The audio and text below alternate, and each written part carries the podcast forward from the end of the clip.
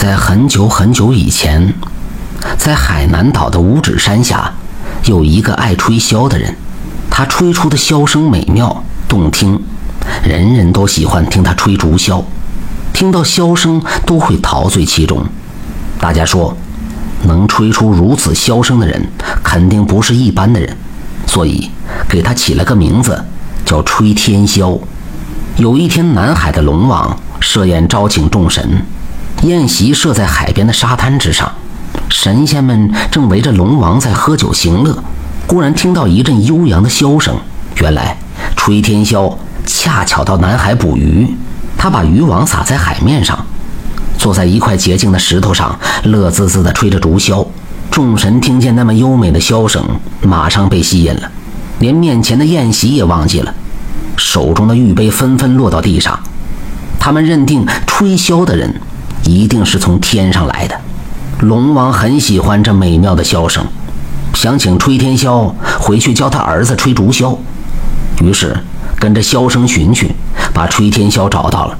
吹天箫答应了，他拉起渔网，把竹箫插在腰间，就跟着龙王回龙宫去了。吹天箫在龙宫里常常思念他的家乡。过了三年，龙王的儿子已经学会吹竹箫。吹天箫便请求龙王让他回家。龙王看见他教会了儿子吹竹箫，决定送一些礼物来答谢他，于是叫儿子领他入宝库选择，但是数量不能超过两件。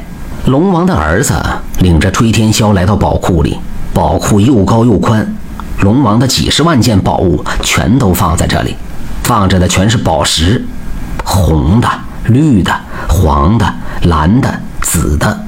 五彩缤纷，那一边放着的全是金子，闪闪发亮。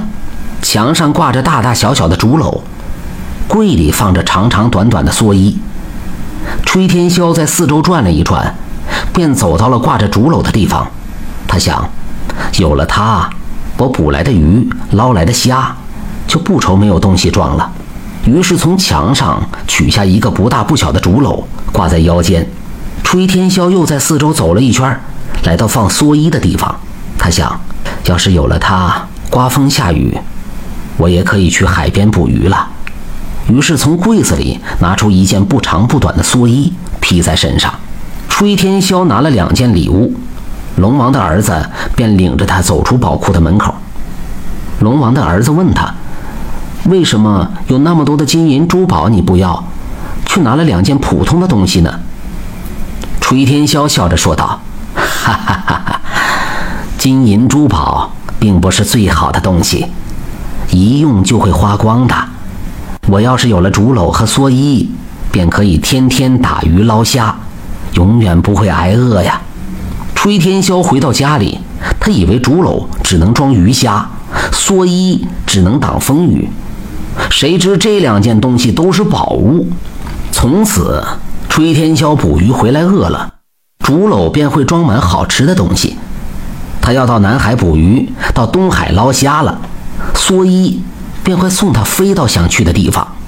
吹天霄背着竹篓，披着蓑衣，飞上了五指山，飞遍了天涯海角。他的箫声响彻云霄，更多的鸟儿因为他盘旋在天空，更多的农夫因为他忘记了疲劳，更多的老人因为他恢复了青春活力。崔天霄就这样把温暖和快乐带给人间。感谢收听名城故事会，喜欢听故事的朋友，那就点个关注吧。